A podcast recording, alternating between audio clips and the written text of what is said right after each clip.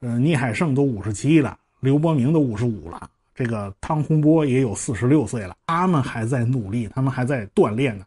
那我们也不能躺平了，是吧？还有一个非常重要的信息，那就是这一次飞船的返回着陆场场啊，从四子王旗改成了东风着陆场。这东风着陆场又是哪儿啊？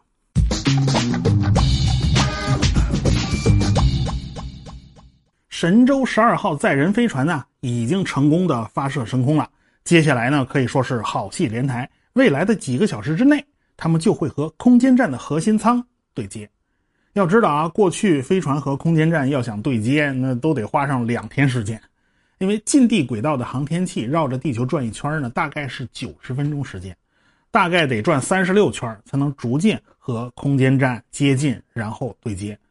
我们这一次呢，采用的是快速对接。先前天舟二号货运飞船已经试验过了，绕着地球转了四圈，那就对接成功了。这里面的技术含量那可一点都不低，需要对。飞船的运行轨道做精密的计算和把控。这次呢，我们面对的是一个正式版的空间站啊，它不是测试版了。对神舟十二号飞船的要求呢，也就变高了。不但要进一步加强安全性和可靠性，还得增加快速对接能力和镜像对接能力。呃，大家看到这模型了吧？这模型还花了我不少钱呢。这个神舟飞船呢，现在不但可以对接在轴线上。啊，也可以对接在侧面。下面这儿有一个啊，这个对接在侧面叫镜像对接，也就是直径方向嘛。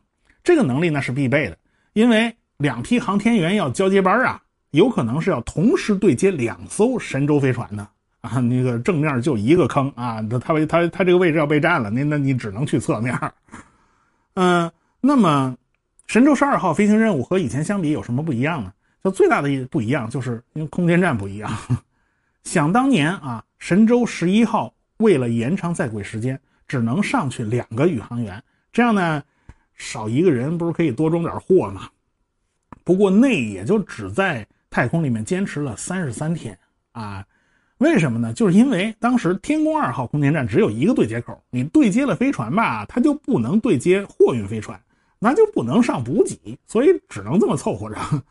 但是啊，现在的天宫空间站，它是一个永久性空间站，它是可以对接多艘飞船的，而且它可以上天舟货运飞船啊。神舟十二号的驻留时间呢就非常长，它长达三个月以上。上一次啊，天舟货运飞船已经送上去好几吨补给了，那这长时间坚守呢，都问题不大。未来神舟十三号坚持的时间呢更长，它会达到半年，所以未来空间站半年一轮换就是常态了。因为上去时间很长啊，所以空间站的水资源啦、氧气啦、这二氧化碳呐、乱七八糟这些东西，它都是要循环利用的。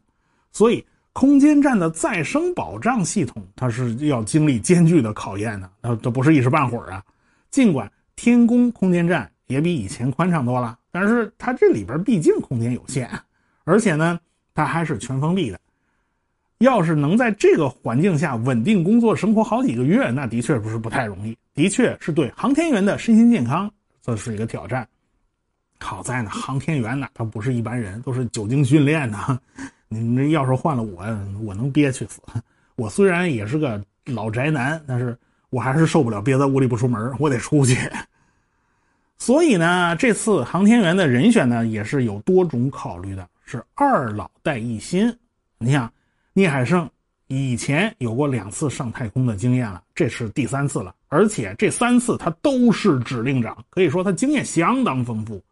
汤洪波呢是新一批的宇航员之一，此前呢他没上过，他是个新手，反正有老手带他嘛。那刘伯明是老手，而且刘伯明还协助翟志刚完成过太空行走，这一次呢就少不了要搞太空行走了，他在这方面是有一定的实战经验的。这次舱外航天服也进行了改进。它支持更长时间的出舱活动，因为神舟七号那个出舱活动啊，时间太短了，而且任务太简单。这一次那就不一样了，这一次是实打实的在舱外，那要长时间的工作了哈。这就是这一次任务的 logo，看见没啊？这个宇航员是在机械臂的帮助下实现了舱外操作，logo 上人家都画的明明白白了。这个机械臂啊，也是空间站的标配，不但可以连接补给飞船。而且还能把航天员送到需要去的地方，啊，也能让航天员有一个稳固的支撑点，这样呢效率就更高嘛，你省得老飘着嘛。这个机械臂的功能也是非常多的，它还能在空间站上到处爬啊。这两个机械臂对接起来呢，呃，比那自拍杆呢还厉害的多。哈哈。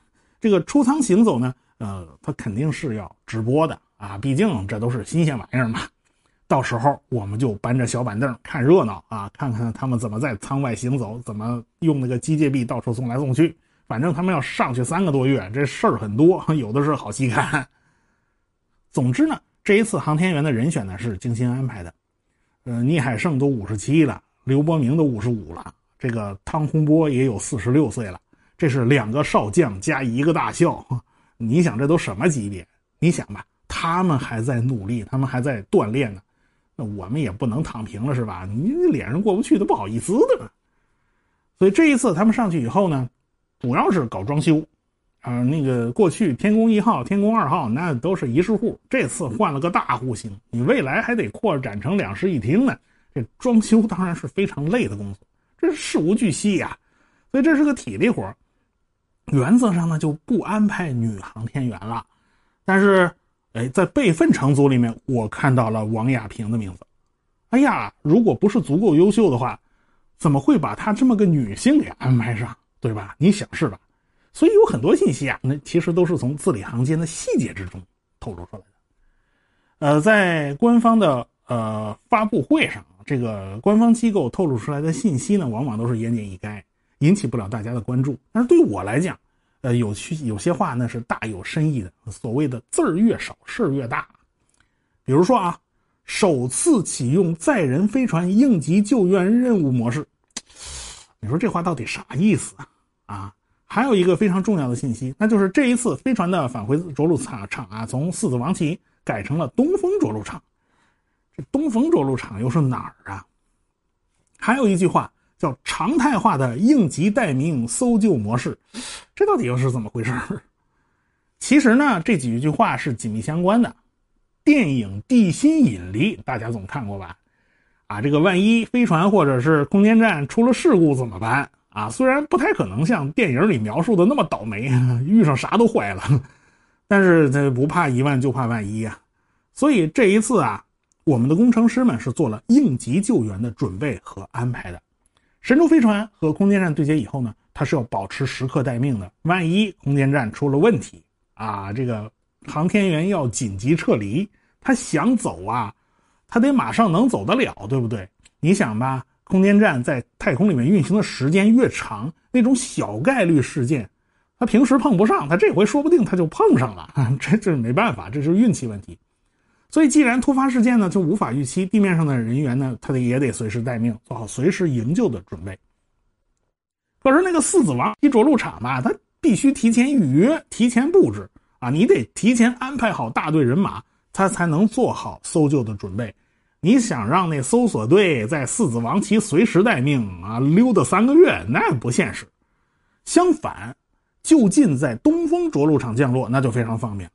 所以简而言之，就是神舟飞船在空间站也得是处于随时待命的状态。万一有需要呢，得说走就走。那飞船能够说走就走，地面着陆场呢也必须随时待命。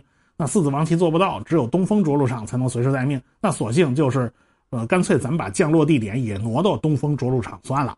啊，这叫一事不烦二主，啊，这逻辑算是理顺了吧？那有人问呐，这东风着陆场在哪儿啊？其实啊，东风着陆场就是巴丹吉林沙漠，就在酒泉卫星发射中心的家门口。酒泉卫星发射中心呢，就是在巴丹吉林沙漠的边缘上。神舟飞船就是从酒泉卫星发射中心往山东方向飞，正好路过巴丹吉林沙漠。如果这个时候火箭出了故障，啊，飞船头上那逃逸塔就马上启动了，把飞船拔出去，然后在沙漠里面安全降落。因为这个地方距离很近，就在家门口，所以呢，搜索队伍那是可以随时出动、随时待命的。所以在这儿呢，就更加高效。那么你也可能会想啊，他如果不是空间站出了问题，要是飞船坏了，那怎么办呢？那航天员是不是就蹲在空间站里下不来了呢？那当然不行了，这时候就得马上派飞船上去接应，其实酒泉卫星发射中心的垂直总装厂房，它是能够同时装配两枚长征二 F 火箭的。哎，我们肯定会安排第二组人马处于应急值班的状态。如果有需要，那就会尽快安排火箭发射飞船升空，啊，上去救人。但是我们现在只看到一枚长征二 F 火箭，啊，那第二枚备份的火箭我们看不着，这些都在我们的视野之外。说实话，有太多的航天人是在我们视野之外的。能够啊成为电视上的明星啊，那是都是少数人，我们是看不到这些身居幕后的航天人的。他们呢，有可能永远都是在待命，也许永远都不会有用上的那一刻。但是他们的内心也在祈祷啊，最好是不要动用应急预案。你要真动用应急预案，那就说明事儿事儿麻烦了。但是他们平时也仍然不敢松懈，他们要时刻准备着。啊，我们的航天事业就是由这些默默无闻的英雄支撑起来的，对吧？最后呢，祝愿神舟十二号的航天员们一切顺利啊！他们还要在上面折腾三个多月呢。好，就说这么多吧。